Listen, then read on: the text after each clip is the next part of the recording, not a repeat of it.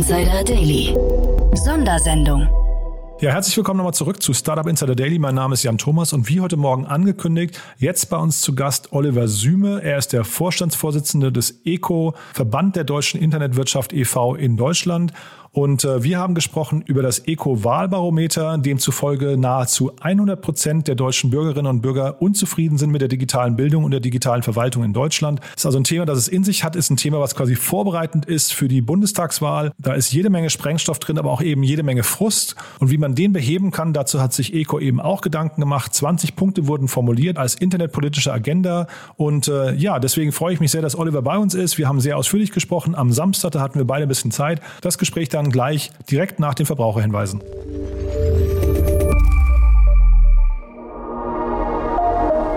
Werbung. Diese Folge wird präsentiert von Moss. Die Firmenkreditkarte, die speziell für deutsche Startups und Tech-Unternehmen entwickelt wurde. Mit Moss digitalisiert ihr eure Unternehmensausgaben mit Kreditkarten für das ganze Team. Die Moss-App erfasst alle Ausgabendaten automatisch. Ausgabe tätigen, Beleg hochladen, Kostenstelle auswählen und alle Daten per Klick an Datev exportieren. Mit Moss profitieren Gründer und Finanzteams von voller Ausgabetransparenz und schlanken Buchhaltungsprozessen ohne lästigen Papierkram. Für eine unverbindliche Demo von Moss geht auf getmoss.com.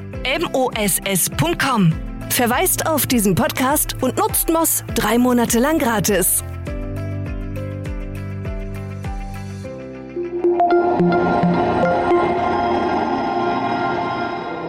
Startup Insider Daily. Interview. Jetzt zu Gast Oliver Süme, Vorstandsvorsitzender des EGO, Verband der Internetwirtschaft e.V. Also ich freue mich total. Oliver Süme ist bei uns, ECO-Vorstandsvorsitzender. Hallo Oliver. Hallo Jan, grüß dich. Toll, äh, du freut mich sehr, dass du da bist, denn ihr habt eine ganz spannende Umfrage und auch äh, Forderungen platziert äh, zur Entwicklung der politischen Agenda. Und ja, ich glaube, bevor wir da einsteigen, stell doch vielleicht erstmal den ECO vor, denn der ist vielleicht einigen Hörern dann doch noch kein Begriff.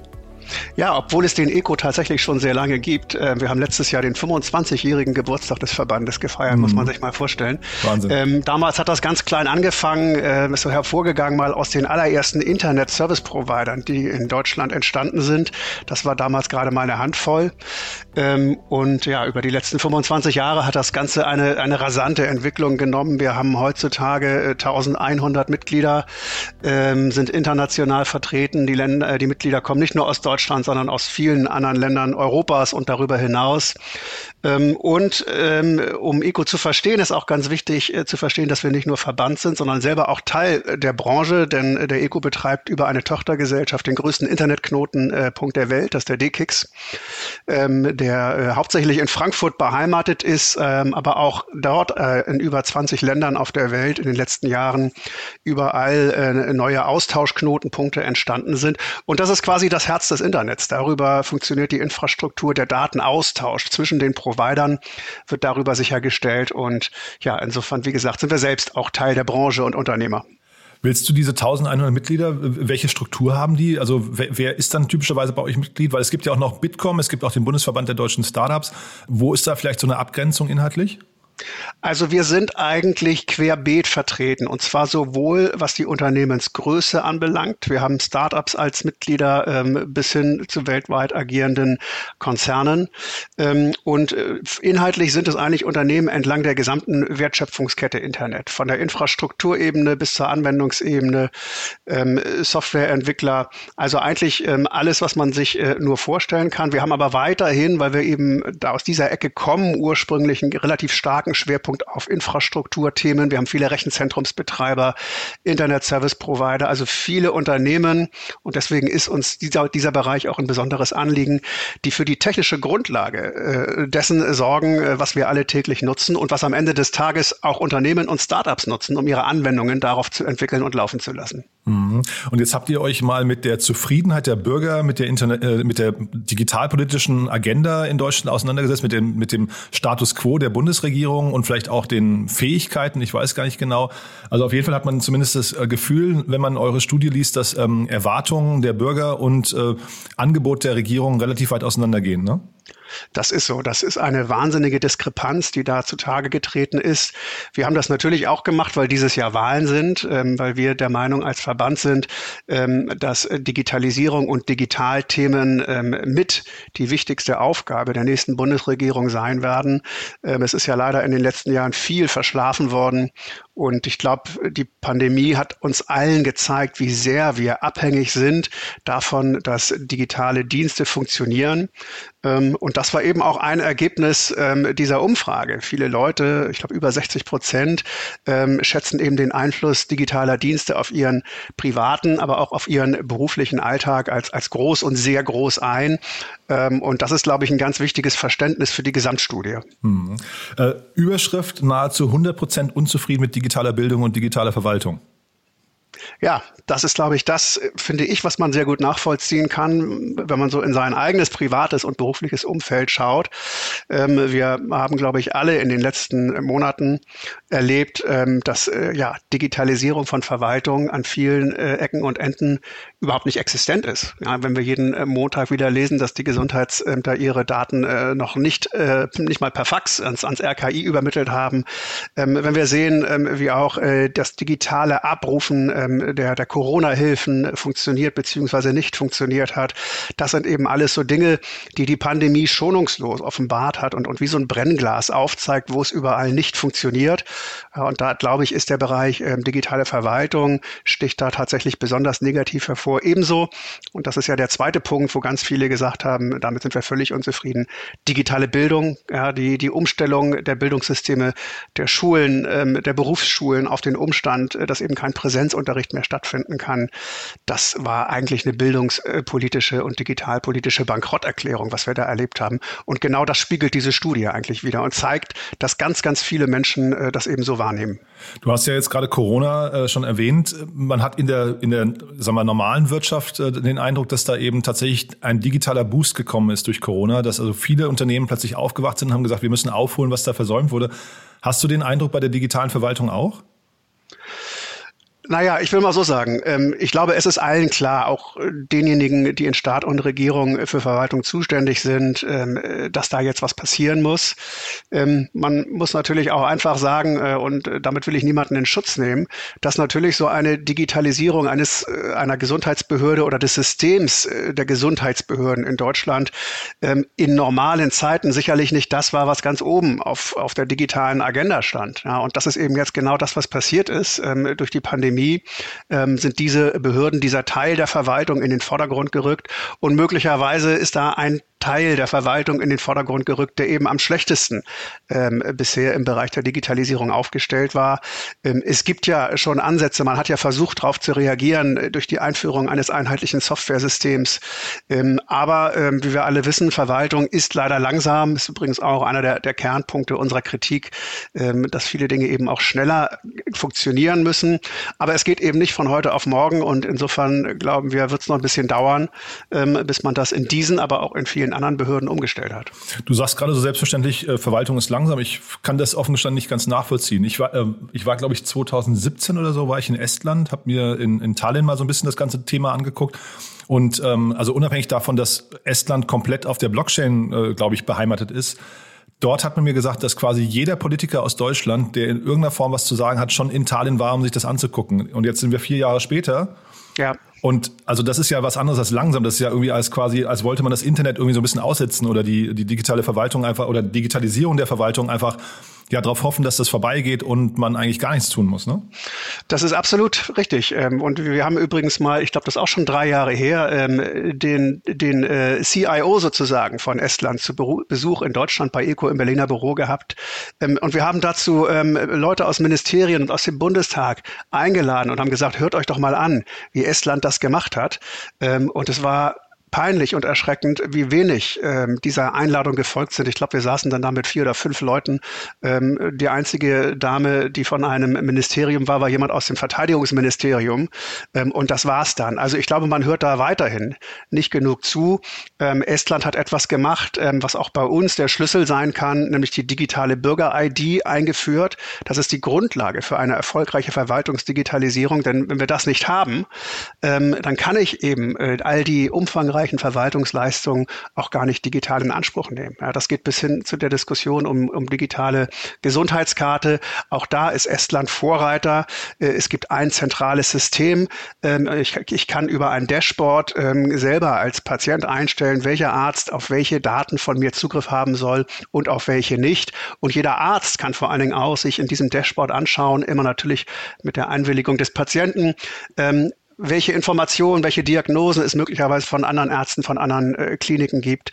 Davon träumen wir in Deutschland und diskutieren seit Jahren um die digitale Gesundheitskarte und kommen einfach nicht voran. Ja, und das ist das, ähm, was uns killt und davon müssen wir weg. Ja, plus ich habe es jetzt nicht mehr ganz äh, vor Augen, aber ich glaube, es gab nur drei Gründe, warum man in Estland überhaupt noch, sagen wir quasi einen Amtsgang erledigen muss. Ja, ähm, den Rest kann man, glaube ich, komplett von zu Hause vom Sofa aus machen.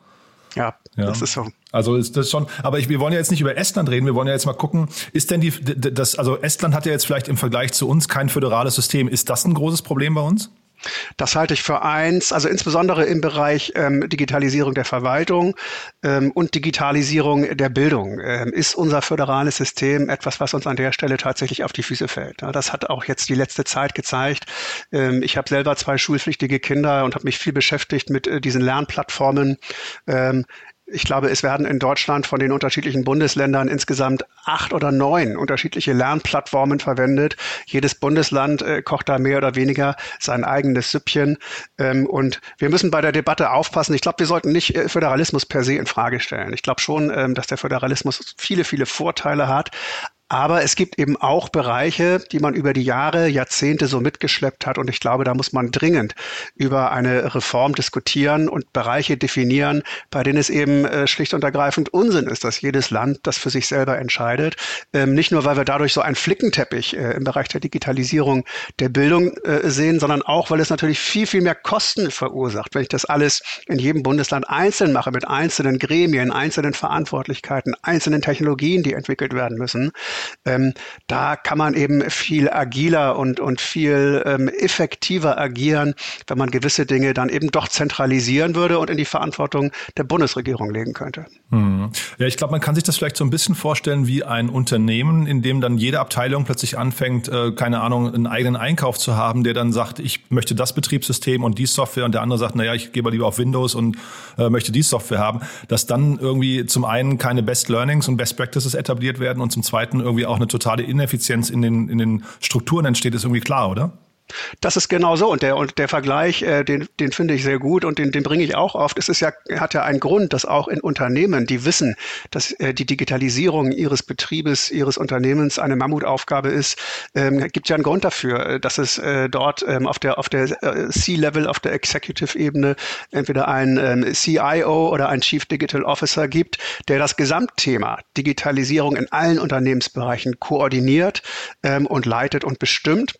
Ähm, und äh, das ist etwas, was wir uns spiegelbildlich eben auch auf der Regierungsebene wünschen. Wir brauchen, das ist eine unserer ganz ähm, wichtigen Forderungen, ein Digitalministerium. Und wir müssen weg davon, dass in jedem einzelnen Unternehmensbereich, beziehungsweise dann auf ein Land gemünzt, in jedem einzelnen Ministeriumsbereich ähm, versucht wird, das Digitalisierungsthema in der eigenen Säule anzugehen. Ähm, das muss äh, koordiniert und zentralisiert werden. Ähm, und äh, so ein Ministerium muss eben auch mit der entsprechenden und mit dem entsprechenden Budget ausgestattet sein, um diese Dinge endlich in den Griff zu bekommen. Mhm, da sind wir jetzt eigentlich schon mittendrin in euren Forderungen. Ihr habt 20 Forderungen artikuliert. Da habe ich mich offen gestanden gefragt, ich habe die gelesen, habe mich gefragt, also A, äh, sind die nicht zum Teil ein bisschen zu äh, verkopft formuliert? Und vor allem habe ich mich gefragt, ob es nicht zu viele sind, weil also wenn man 20 artikuliert, dann hat ja quasi jedes nur ein Zwanzigstel Kraft. Ne? Also du hast gerade Internetministerium oder Digitalministerium genannt. Das wäre, glaube ich, ein Punkt, wenn man den etablieren würde, hat man schon wahrscheinlich, wenn ich euch folge, sehr, sehr viel geschafft. Ne? Deswegen steht er auch an eins. Ja. ja genau. Aber du hast, aber du hast recht. 20 äh, ähm, Forderungen ist eine Menge. Ähm, auf der anderen Seite muss man sagen, wir verfolgen als Verband ja dieses Thema schon, schon sehr, sehr lange. Ja, wir bringen uns schon sehr lange in, in politische Entscheidungsprozesse ein und beschäftigen uns mit äh, den Fragen und mit den Regulierungsstellschrauben, an denen äh, die Regierung und im Übrigen ja auch die Europäische Union seit vielen, vielen Jahren dreht. Ähm, und hinter all diesen einzelnen Forderungen ähm, gibt es eben konkrete Ansätze, ähm, konkrete gesetzgeberische Maßnahmen, die wir in den letzten Jahren gesehen oder eben nicht gesehen haben. Ähm, deswegen so for the sake of complete Completeness ähm, haben wir natürlich gesagt, ähm, wir müssen zu all den wichtigen ähm, gesetzlichen Vorgaben oder dem, ähm, dem staatlichen Handeln in diesen Bereichen, müssen wir natürlich Stellung nehmen und müssen ähm, unsere Meinung dazu kundtun, ähm, wie wir die Dinge sehen. Deswegen ist es in der Tat sehr viel geworden. Man kann es aber so ein bisschen gruppieren äh, nach einzelnen Themenbereichen, ähm, aber es ist eben ein, ein sehr, sehr vielschichtiges Thema ähm, und es ist, äh, das ist ja auch das politische Verständnis erfreulicherweise eben die wichtigste und die Mammutaufgabe ähm, fürs nächste Jahrzehnt, äh, die jetzt endlich gelingen muss. Ich wollte die Punkte auch nicht in Frage stellen, aber ich gebe trotzdem den Hörerinnen und Hörern mal ein Beispiel, wenn ich sage verkopft, weil das ist ja. hier der Punkt 9. Die Politik muss einen ganzheitlichen Ansatz zur Nutzung der Nachhaltigkeitspotenziale digitaler Technologien entwickeln, diesen entschlossen verfolgen, beispielsweise durch einen sinnvoll gesteuerten Ausstieg aus fossilen Energieträgern in Deutschland, dem konsequenten Ausbau erneuerbarer Energien, der Ermöglichung der systematischen Abwärmenutzung von Rechenzentren, einem flächendeckenden Ausbau von Giga-Infrastrukturen und dem Einsatz von 5G-Technologien. Das ja. mache ich mit ein bisschen verkopft, weißt du, weil da, da ja. also man hätte jetzt auch einfach sagen können, wir, wir wollen 5G und wir wollen, ich weiß nicht, Ausstieg aus fossilen Energieträgern, ja. Ja. Weißt du, was ich meine? Das, also ja, da, ja. ich frage mich, ob man die Leute dann eben damit abholt, aber ich ja. wollte es nicht in Frage stellen. Ich wollte nur einfach das, so mein Feedback dazu. Vielleicht gehen wir trotzdem mal durch, wenn du sagst, wir können es clustern. Was sind denn so die wichtigsten Clusterpunkte da drin? Also wir haben äh, eben einmal das ganze Thema, wie wollen wir Digitalpolitik in Zukunft organisieren? Ja, ähm, das ist eben äh, sind so die ersten ähm, drei, vier Punkte eigentlich, ähm, die beinhalten ein Digitalministerium, mhm. das wir fordern, ähm, eine klare Digitalstrategie für dieses Ministerium mit messbaren Zielen. Das fand ich übrigens super, wenn ich das sagen darf, kurz, äh, Oliver. Ne? Also messbare Ziele, das ist sowas in der Regierung oder in der Politik, was einem immer fehlt, finde ich. Ja, genau. Ja, ja, und das, ja. ja ist, nee, danke. danke. Ähm, ja, und, und äh, das ist also so ein Bereich, wie wollen wir Politik ähm, überhaupt organisieren und was sind unsere Vorstellungen dazu, äh, um dann die jeweiligen inhaltlichen Maßnahmen sauber und effizient umsetzen zu können. Ähm, dann haben wir eine ganze Reihe von Themen, ähm, das äh, spiegelt eigentlich das wieder, was ich eingangs gesagt habe, die beschäftigen sich mit der Frage digitale Infrastruktur. Ja, das ist äh, die Gigabit-Gesellschaft ähm, als ein Ziel. Ähm, das äh, ist eben das, äh, was die Grundlage Grundlage ist. Wenn wir Infrastrukturen nicht ausbauen, ähm, dann kann alles andere nicht funktionieren. Das zeigen übrigens auch wieder die Erfolgsbeispiele in Estland und vielen anderen skandinavischen Ländern. Dort, wo du Länder hast ähm, mit, mit hervorragender Gigabit-Infrastruktur, äh, in, in, in jedem Dorf auf Deutsch gesagt, in jedem noch so kleinen Gewerbegebiet, dort zeigt sich eben auch, dass sich rund um diese Infrastruktur wir sagen dazu digitale Ökosysteme ansiedeln, nämlich die Unternehmen, die aufbauend auf dieser Infrastruktur Technologien entwickeln oder anwenden. Das können Startups sein, ähm, das äh, können industrielle Fertigungsprozesse sein. Ja, wir, das ist auch die Voraussetzung dafür, ähm, dass wir dieses Stichwort Internet of Things, also die, die komplette Vernetzung aller Geräte, die nur vernetzbar sind. Das ist ja das, äh, was Digitalisierung von vor allen Dingen von Wirtschaft ähm, und, und äh, Fertigungsprozessen ähm, stark ausmacht, dass das gelingt. Ja, und deswegen ist dieser ganze Bereich Infrastruktur ähm, für uns ein ganz wesentlicher. Und da gibt es eine Reihe von, von Forderungen, die man so in diesen Bereich mit reinzählen kann. Ähm, und ich glaube, ist jetzt auch vielleicht zu wenig Zeit, ist alles runterzurattern. Ähm, aber zwei ähm, liegen mir tatsächlich besonders am Herzen. Äh, die, die halte ich für besonders wichtig. Das eine ist ähm, leider erst auf Platz 20, aber das äh, hat nichts zu sagen. Äh, digitale Transformation unseres Bildungssystems. Darüber haben wir eben schon kurz gesprochen. Ähm, das ist nicht nur eine Grundvoraussetzung für eine funktionierende Gesellschaft, ja, weil wir dürfen nicht in eine Situation kommen, in der wir eben viele Menschen und äh, gewisse soziale äh, Bereiche und Schichten vielleicht auch von diesem Digitalisierungsprozess ausschließen. Das ist die große gesellschaftspolitische Herausforderung, glaube ich. Wir müssen alle mitnehmen. Wir müssen dafür sorgen, dass die, die vielleicht auch nicht von zu Hause aus ähm, so viel Feedback und so viel Unterstützung erfahren können, dass auch die den Umgang mit digitalen Systemen lernen. Ähm, und das wiederum ist gleichzeitig auch eine ganz wichtige Voraussetzung ähm, für die, für die Wirtschafts-, für die Internetunternehmen in Zukunft. Denn das heißt am Ende des Tages gut ausgebildete junge Leute, ähm, mit denen ähm, wir die Recruiting-Bedürfnisse äh, besetzen können, mit denen wir toll ausgebildete Leute in die Unternehmen bekommen und ja auch Stichwort Startups, sie auch versuchen zu Unternehmern zu machen, zu eigenen Gründern. Das setzt aber voraus, dass möglichst viele Menschen davon profitieren. Und deswegen ist das ein ganz wichtiger Forderungskatalog. Mhm. Kannst du zum Stichwort Datenschutz nochmal was sagen? Denn ich glaube, da gibt es auch so ein insgesamt sehr ambivalentes Verhältnis in Deutschland, denn äh, irgendwie Ja, also man möchte ja irgendwie, dass Datenschutz eingehalten wird. Zeitgleich ähm, ist es relativ schwierig an manchen Punkten. Jetzt gab es dieses auf europäischer Ebene dieses ganze Thema mit den Bilderkennungsfragen, ähm, ob man in der Lage sein sollte, jemanden zu tracken, zu tracen und irgendwie nachzuverfolgen. Wo soll sich da Deutschland positionieren und wie hinderlich kann ein Datenschutz sein, beziehungsweise wie förderlich kann er in bestimmten Bereichen sein? Also grundsätzlich glaube ich schon, ähm, so wie du das auch eben gerade gesagt hast, äh, Datenschutz ist, ist wichtig. Ich glaube auch, äh, es ist einfach so ein, so ein europäischer Wert, der unterscheidet uns und die Art und Weise, wie, wie wir mit Daten umgehen wollen, eben auch ähm, so von Märkten in USA und Asien. Ähm, es wird immer viel nach China geschaut und gelobt oft auch richtig, ähm, wie unglaublich dynamisch dort die Entwicklung im Bereich KI ist. Ähm, natürlich ist das in einem Land wie China, in dem eben ähm, ja, äh, Grund- und Menschenrechte vorsichtig ausgedrückt nicht so wichtig sind wie in Europa, äh, mit einer ganz anderen Dynamik möglich. Ähm, und ein guter und funktionierender Datenschutz ist, glaube ich, grundsätzlich auch ein positives Abgrenzungsmerkmal, wo wir als, als Europa, als EU, als europäische Unternehmen sagen können, das ist eben äh, unser Weg und das ist ähm, der Weg, wie wir die Dinge angehen. Ähm, insofern glaube ich, prinzipiell ist die, die DSGVO und der ganze Regelungsrahmen äh, ist da positiv. Trotzdem gibt es immer wieder Fälle, gerade bei der, beim Stichwort äh, Entwicklung von KI, ähm, wo das eben auch schwierig ist. Ja, wenn, wir, wenn wir KI äh, entwickeln wollen, äh, dann sind das lernende Systeme. Wir brauchen Trainingsdaten, die müssen irgendwo herkommen und ähm, da muss man eben gucken, unter welchen Voraussetzungen wir ohne Datenschutzrechte zu verletzen, diese Daten eben auch nutzen können, um solche Systeme zu entwickeln und vor allen Dingen dann auch weiterzuentwickeln. Ähm, und da gibt es eine Reihe von ungelösten Rechtsfragen äh, im Zusammenhang mit der Anonymisierung von Daten beispielsweise, ähm, wo das Ganze schon so ein bisschen ja, zum Bremsschuh werden kann.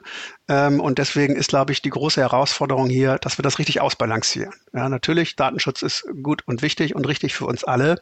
Aber ähm, er kann eben auch insbesondere durch Rechtsunsicherheiten ähm, zum Hemmschuh werden.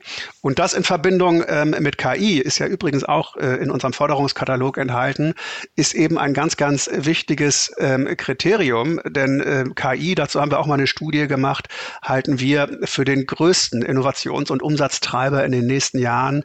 Es hat ein wahnsinniges Potenzial, ähm, nicht nur so bei den ganzen smarten Anwendungen, die wir teilweise schon sehen, du hast eben das Stichwort Bilderkennung genannt, sondern vor allen Dingen äh, ist ja Deutschland nach wie vor ein Industriestandort. Und ähm, KI als ähm, Einsatzmöglichkeit in industriellen Fertigungsprozessen hat eben vor allen Dingen ein enormes Kosteneinsparungspotenzial ja, und damit eben Auswirkungen ähm, auf, auf äh, die Marge von Unternehmen.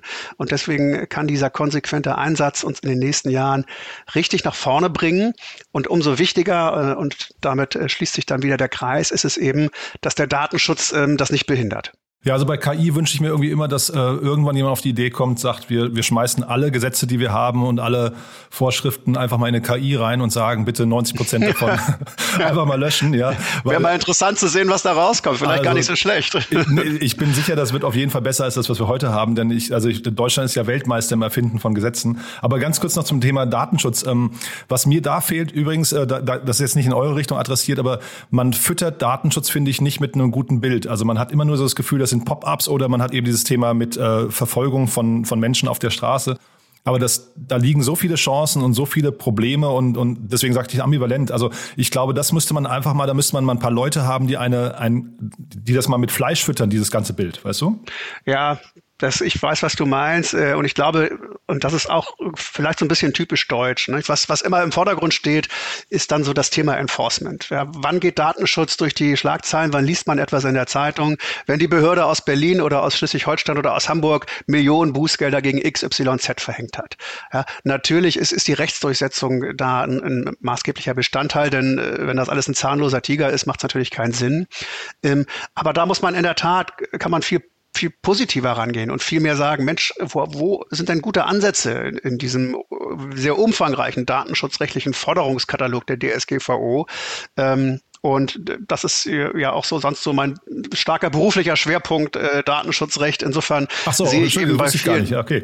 Ja, ähm, insofern sehe ich bei vielen Unternehmen eben auch, ähm, natürlich sind die gezwungen, sich damit auseinanderzusetzen, aber dadurch, dadurch daraus können auch Chancen entstehen, ähm, ja, sich da sauber aufzustellen ähm, und ähm, sich dadurch eben auch von anderen Unternehmen zu unterscheiden. Also es hat auch viele, viele positive Aspekte und die müsste man in der Tat viel stärker in den Vordergrund stellen. Mhm. Und du hast gerade das Thema Dynamik angesprochen im Vergleich äh, in Bezug auf China. Ähm, ich habe mich ein bisschen gefragt, warum ihr nicht mehr Geschwindigkeit fordert. Ja, das habe ich da drin ein bisschen vermisst. Also du hast zwar gesagt äh, messbare Ziele, aber eigentlich wir haben jetzt so viele Jahre, sagen wir, versäumt eigentlich ja. müsste man ja jetzt erstmal aufholen. Und da frage ich mich, wie kriegt man das überhaupt hin? Da waren so zwei Dinge, die mir aufgefallen sind. So, wie kommt denn überhaupt Digitalisierung in die Regierung oder in die Verwaltung? Also vielleicht dieser Vergabeprozess, mhm. der ja vielleicht relativ träge ist. Wenn du sagst, das ist ein föderaler Ansatz momentan noch, vielleicht müsste man da noch mal ran.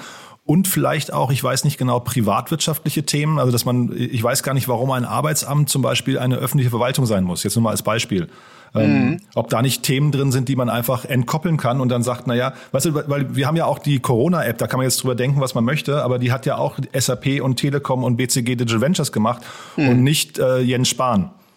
Ja, ja, ja. klar. Das, ähm, also ich glaube, also ich glaube, wir werden schon dauerhaft auch ähm, in, in einer Situation bleiben. Und das ist ja prinzipiell auch nicht schlecht, wo sich der Staat ähm, bei der tatsächlichen digitalen Entwicklung eben Unterstützung aus der Wirtschaft holt. Dass das ein, ein Staat, äh, der ja gerade kein Unternehmer ist und natürlich auch nicht in allen Bereichen unternehmerisch handeln kann, ähm, das nicht alle selber macht, äh, das, das finde ich grundsätzlich nachvollziehbar. Und wir kriegen sicherlich auch mehr Dynamik da rein, ähm, wenn man äh, das eben mit denjenigen macht, die es wirklich können, nämlich den Unternehmen aus der Wirtschaft. Ähm, aber auch da glaube ich, äh, ehrlich gesagt, äh, auch vielleicht nochmal in eure Richtung so als, als Startup-Monitor, ähm, da kann man viel mehr auch mit, mit Startups zusammenarbeiten. Ne? Also ich fand das super. Äh, jetzt ist es ja zumindest ähm, bei der elektronischen Gesundheitskarte hier mit, mit Uber, ich weiß nicht, äh, die habt ihr ja sicherlich auch auf dem Zettel, ähm, arbeitet man da mit denen zusammen. Ähm, das fand ich eine tolle Entwicklung. Und ich glaube, da muss man in Zukunft viel, viel stärker rein. Ja, viel stärker tatsächlich auch mit Startups, mit innovativen, mit smarten Ideen ähm, versuchen, die Dinge umzusetzen. Das erfordert natürlich auch immer ein bisschen Mut. Ja, und das ist daran, wo es dann vielleicht oft in der Politik scheitert, denn mich auf die Etablierten zu verlassen, die groß sind und die vielleicht weltweit aktiv sind und die ich seit 20 Jahren kenne, naja, da mache ich im Zweifel immer nichts falsch. Es gibt ja auch durchaus äh, Unternehmen, die so handeln. Ähm, und da glaube ich einfach, äh, und ich habe das neulich schon mal im anderen Zusammenhang gesagt, der Staat braucht mehr Startup-Mentalität. Die müssen agiler werden, die müssen mutiger werden, ähm, insbesondere jetzt, wo uns wirklich die Zeit wegläuft. Ähm, und insofern ähm, ja, glaube ich tatsächlich auch. Es muss einen Zeitplan geben. Ähm, wir haben jetzt äh, tatsächlich nicht überall ein Datum dahinter geschrieben, außer bei der Gigabit-Gesellschaft, wo wir sagen, spätestens 2025 muss das jetzt endlich umgesetzt sein. Ähm, aber ich hoffe eben, dass die, die Forderung gehört wird, ähm, dass ähm, die nächste Bundesregierung sich in diesem Bereich selbst eben klare und messbare Ziele gibt, an der, an die, die müssen ambitioniert sein, die müssen mutig sein und sie müssen dann eben auch überprüfbar sein. Und dann lass uns doch mit was Positivem hoffentlich enden, denn äh, es gab in eurem Report äh, immerhin drei Prozent der Menschen, der Befragten, waren zufrieden mit der digitalen Politik. Äh, ich, weiß nicht, ob, ich weiß nicht, ob das jetzt alles Politiker waren, die sich da selbst gewählt haben. Aber äh, gibt's denn, gibt's denn Dinge, die du hervorheben möchtest, wo du sagst, da waren, da war in der letzten Legislaturperiode irgendwas in Ordnung, wo du sagst, da haben sie was erreicht, das hat mich überrascht, da war ich, weiß nicht, da haben sie positiv die KPIs übertroffen? Nee, das eigentlich, das sage ich ganz ehrlich, das nicht. Oh. Ähm, okay. Es gibt, es, also das, das, das, das würde ich jetzt, sehe ich jetzt nicht. Ähm, es gibt eine Reihe von Ansätzen. Äh, man muss auch fairerweise sagen, äh, im Bereich Digitalisierung der Verwaltung. Ne, es gibt das sogenannte Online-Zugangsgesetz. Das ist ein ganz zentraler Bestandteil für die Digitalisierung der Verwaltung. Ähm, das wird durchaus vorangetrieben. Also wir erkennen da schon ähm, nicht nur die Erkenntnis, sondern auch den Beginn der Umsetzung. Das ist allerdings vorangetrieben worden oder entschieden worden ähm, vor ähm, der Pandemie. Ähm, und ähm, ich hoffe eben, dass das jetzt auch äh, nochmal eine ganz äh, neue Dynamik nimmt. Also insofern, und, und das ließe sich jetzt für eine Reihe von, von politischen Dingen, die auf der letzten digitalen Agenda standen, fortführen. Es ist ja nicht so, dass äh, die Politik da sitzt und Däumchen dreht. Ja, natürlich machen die wahnsinnig viel ähm, und, und sind engagiert. Äh, ein positives Beispiel auch vielleicht äh, zum Abschluss äh, ist das ganze Thema Gaia X ich weiß nicht, inwieweit ihr das verfolgt, also der Aufbau einer eigenen europäischen ähm, Infrastruktur, um ebenso Login-Effekte zu vermeiden, um Abhängigkeiten von den großen globalen Cloud-Anbietern zu vermeiden. Ähm, das äh, ist sicherlich ein, ein, tolles Projekt, vor allen Dingen auch deswegen, weil es im engen Schulterschluss zwischen ähm, äh, Regierungen ähm, und der Wirtschaft und vor allen Dingen eben auch international angegangen wird. Ja, und das sind drei ganz wichtige äh, Stellschrauben, glaube ich. Das muss viel mehr passieren. Staat und Wirtschaft müssen Hand in Hand arbeiten. Es dürfen keine nationalen Inselprojekte äh, sein. Man muss sowas europäisch denken. Ähm, und da würde ich mir für die nächste Legislaturperiode ähm, eine Reihe von weiteren solcher Leuchtturmprojekte ähm, wünschen, bei denen man diese Grundsätze einfach berücksichtigt. Ja, aber es wäre schon schön, wenn wir aus den Ansätzen herauskämen, ne? Wenn es ja. dann, ja, ne? Also Ansätze heißt ja irgendwie immer, man ist losgelaufen oder man hat eine Idee, wie das loslaufen geht, aber man möchte ja irgendwo auch mal zumindest einen Meilenstein erreichen. Ja. Ähm, dann um es doch positiv zu machen, ohne jetzt politische Couleur reinzubringen, aber wer ist denn die Person in der ganzen Regierung, auf die du guckst, die am, am digitalsten irgendwie im Kopf ist? Die Person. Ja, also gibt's, Ach, da gibt's, gibt's denn ja, jemanden, wo du sagst, das ist ein, das ist jemand, wo da können sich andere Politiker ein Scheibchen abschneiden? Na, also man, man muss eigentlich sagen, fairerweise, und das sage ich jetzt nicht, ähm, weil ich einen nicht besonders herausstellen wollte oder niemandem zu nahe treten will, es haben alle Parteien, wenn wir mal hinschauen, sehr, sehr gute Digitalpolitiker. Ähm, mit, mit denen bin ich und sind wir ja auch im regelmäßigen Austausch. Ähm, die haben ähm, tolle Ideen, die verstehen die Branche, äh, sie verstehen, finde ich, auch in vielen Bereichen auch gut ähm, die besonderen Belange der Start-up-Szene. Ähm, das Problem ist eben nur, dass das oft etwas jüngere Leute sind, ähm, die ähm, ja eben dann auch nicht unbedingt die sind, äh, die die gesamte Ausrichtung einer Partei oder der Parteiprogramme äh, maßgeblich steuern. Ähm, und das wäre eben auch mein Wunsch und auch mein Tipp äh, für die Zukunft an die Parteien, diese ähm, Politiker müssen viel stärker in den Mittelpunkt gerückt werden. Äh, die müssen noch viel mehr Verantwortung äh, in Zukunft ähm, übernehmen, hoffentlich dann auch mal irgendwo im, in einem Ministerium. Ähm, und äh, es, es mangelt also nicht an, an den Leuten, an, an, an, an, der, an der Manpower sozusagen, ja, die die Parteien haben oder nicht hätten. Die haben sie durchaus, ähm, aber man muss dann eben auch ähm, auf diese Leute hören. Und die Digitalpolitiker übrigens ähm, fordern ebenso lange wie wir schon fast ähm, ein Digitalministerium. Ähm, und äh, das ist von den Parteien bis vor nicht allzu langer Zeit komplett geblockt worden. Ja, ich habe mir mal von einem Bundeswirtschaftsminister auf einem Panel ähm, auf diese Forderung hin angehört, ähm, ein Digitalministerium sei ein Fetisch. Ja, und das ist noch nicht allzu lange her. So, ähm, und heute sagen eigentlich alle Parteien, äh, zumindest aber alle, alle, fast alle Digitalpolitiker, natürlich brauchen wir ein Digitalministerium. Also da tut sich schon wahnsinnig viel, ähm, aber diese Leute müssen eben noch stärker in den Vordergrund. Mhm. Da muss man vielleicht auch noch mal kurz erklären. Also Doro Bär, die hat ja so ein bisschen so eine Funktion, aber sie ist ja nur Staatsministerin. Sie hat ja, sie ist ja keine Ministerin. Sie ist ja, ja nur eine Stabstelle von der Bundeskanzlerin und hat eigentlich auch keinerlei, ich glaube, Befugnisse kann man fast sagen, ne? Ja, so könnte man das ausdrücken. Vor allen Dingen ist das ja auch dann so, ein, so ein Kompetenzwirrwarr. Ähm, es gibt ja zusätzlich noch ähm, den Helge Braun als Staatsminister, der auch für Digitales zuständig ist. Ähm, dann haben wir natürlich eine starke Kompetenz in den unterschiedlichen äh, Ministerien, vor allen Dingen natürlich im, im, Wirtschaftsministerium. Wir haben das ganze Thema digitale Infrastruktur, haben wir aufs Verkehrsministerium verteilt. Ähm, äh, Bildung liegt im Bildesministerium und dann haben wir eben noch das ähm, Forschungsministerium. Und überall da fühlen sich so ein paar Leute äh, mehr oder weniger äh, zu diesem Thema berufen. Ähm, und das hat einfach eben die Vergangenheit gezeigt. Mit diesem Konstrukt kommen wir nicht weiter. Ja? Und wir können jetzt nicht so ein Weiter so machen, sondern es muss beim nächsten Mal, müssen sich Dinge grundlegend eben auch in der Organisationsstruktur der Regierung verändern, damit wir da endlich PS auf die Straße kriegen. Dann muss ich jetzt doch noch eine Frage hinterher schicken, Oliver. Da sind wir wirklich durch. Äh, die, also wir, äh, momentan sieht es ja nach, ziemlich nach Annalena Baerbock aus. Und äh, Siehst du bei den Grünen eine, eine Digitalkompetenz? Sind die in diesem Punkt wählbar? Das glaube ich. Also es, es gibt eigentlich, wie gesagt, wenig Parteien, die keine Digitalkompetenz haben. Ähm, man macht, macht das dann immer sehr stark an Feinheiten fest. Aber ich, ich kenne auch persönlich äh, viele grüne Politiker, mit denen ich ähm, gut über Digitalisierung diskutieren kann, die da auch Kompetenz haben. Äh, ich habe vor drei Wochen in einem Online-Chat äh, mit, mit ähm, Robert Habeck äh, zu dem Thema äh, diskutiert. Mhm. Ähm, und da war ich ähm, ehrlich gesagt positiv überrascht, äh, wie viel Kompetenz da ist. Die Frage ist ja aber am Ende des Tages nicht nur die Kompetenz, ähm, sondern wie setzen denn die einzelnen Parteien jetzt was um? Was ist Ihrer Meinung nach und nach Ihrem Wahlprogramm ähm, das jeweilige Konzept und der Schlüssel zum Erfolg?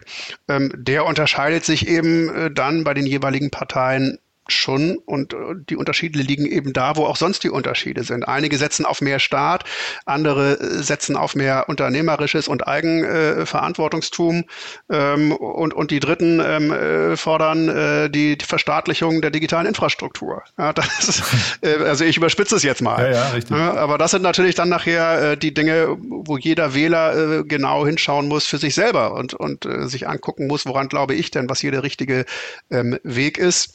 Ähm, insofern wird es sehr spannend ähm, und äh, wir werden das ja weiter beobachten. Ähm, wir ähm, haben ab nächste Woche startend unsere Serie Wahl digital. Ähm, kann man auch wieder online teilnehmen. Äh, am, äh, ich weiß jetzt gar nicht wann nächste Woche, aber da diskutiere ich das äh, im, im, ersten Teil ähm, mit äh, Saskia Esken, der Bundesvorsitzenden der SPD, zu diesen Themen und mit der Bundesvorsitzenden der Linken. und so wollen wir nach und nach eben mit den führenden Politikern in den Dialog kommen um genau das noch so ein bisschen rauszukitzeln. Was ist jetzt eure Antwort und wie würdet ihr es angehen? Und wir hoffen, dass das eben den Wählern dann auch ähm, die mögliche Transparenz und Entscheidungsgrundlage dafür gibt, wo sie am Ende des Tages ihr Kreuzchen machen. Super. Nächste Woche heißt, wir strahlen Montag aus diese Woche und wahrscheinlich findet man die äh, Infos dazu auf eco.de, also eco.de. Genau. Äh, Oliver, ich hatte dich gelockt mit, lass uns mal fünf Minuten sprechen, jetzt sind es 35 geworden. Aber es war ein super spannendes Gespräch. Vielen, vielen Dank für deine Zeit am Samstag und ähm, ich finde es klasse, dass ihr das gemacht habt. Ich hoffe, es hat zumindest ein bisschen Wirkung, was ihr da bringt und findet Gehör, äh, denn es kann ja so nicht weitergehen. So ist es. Vielen Dank für das Gespräch. Startup Insider Daily der tägliche Nachrichtenpodcast der deutschen Startup-Szene. Ja, das war's für heute. Das war Oliver Süme, der Vorstandsvorsitzende des ECO-Verband der Internetwirtschaft in Deutschland. Damit sind wir durch. Wir kommen morgen wieder, morgen mit mehreren Interviews. Das kann ich jetzt schon sagen, wird morgen auch wieder spannend. Aber euch erstmal einen schönen Nachmittag noch. Kommt gut durch den Tag. Bis morgen und vielen Dank fürs Zuhören. Bis dahin. Ciao.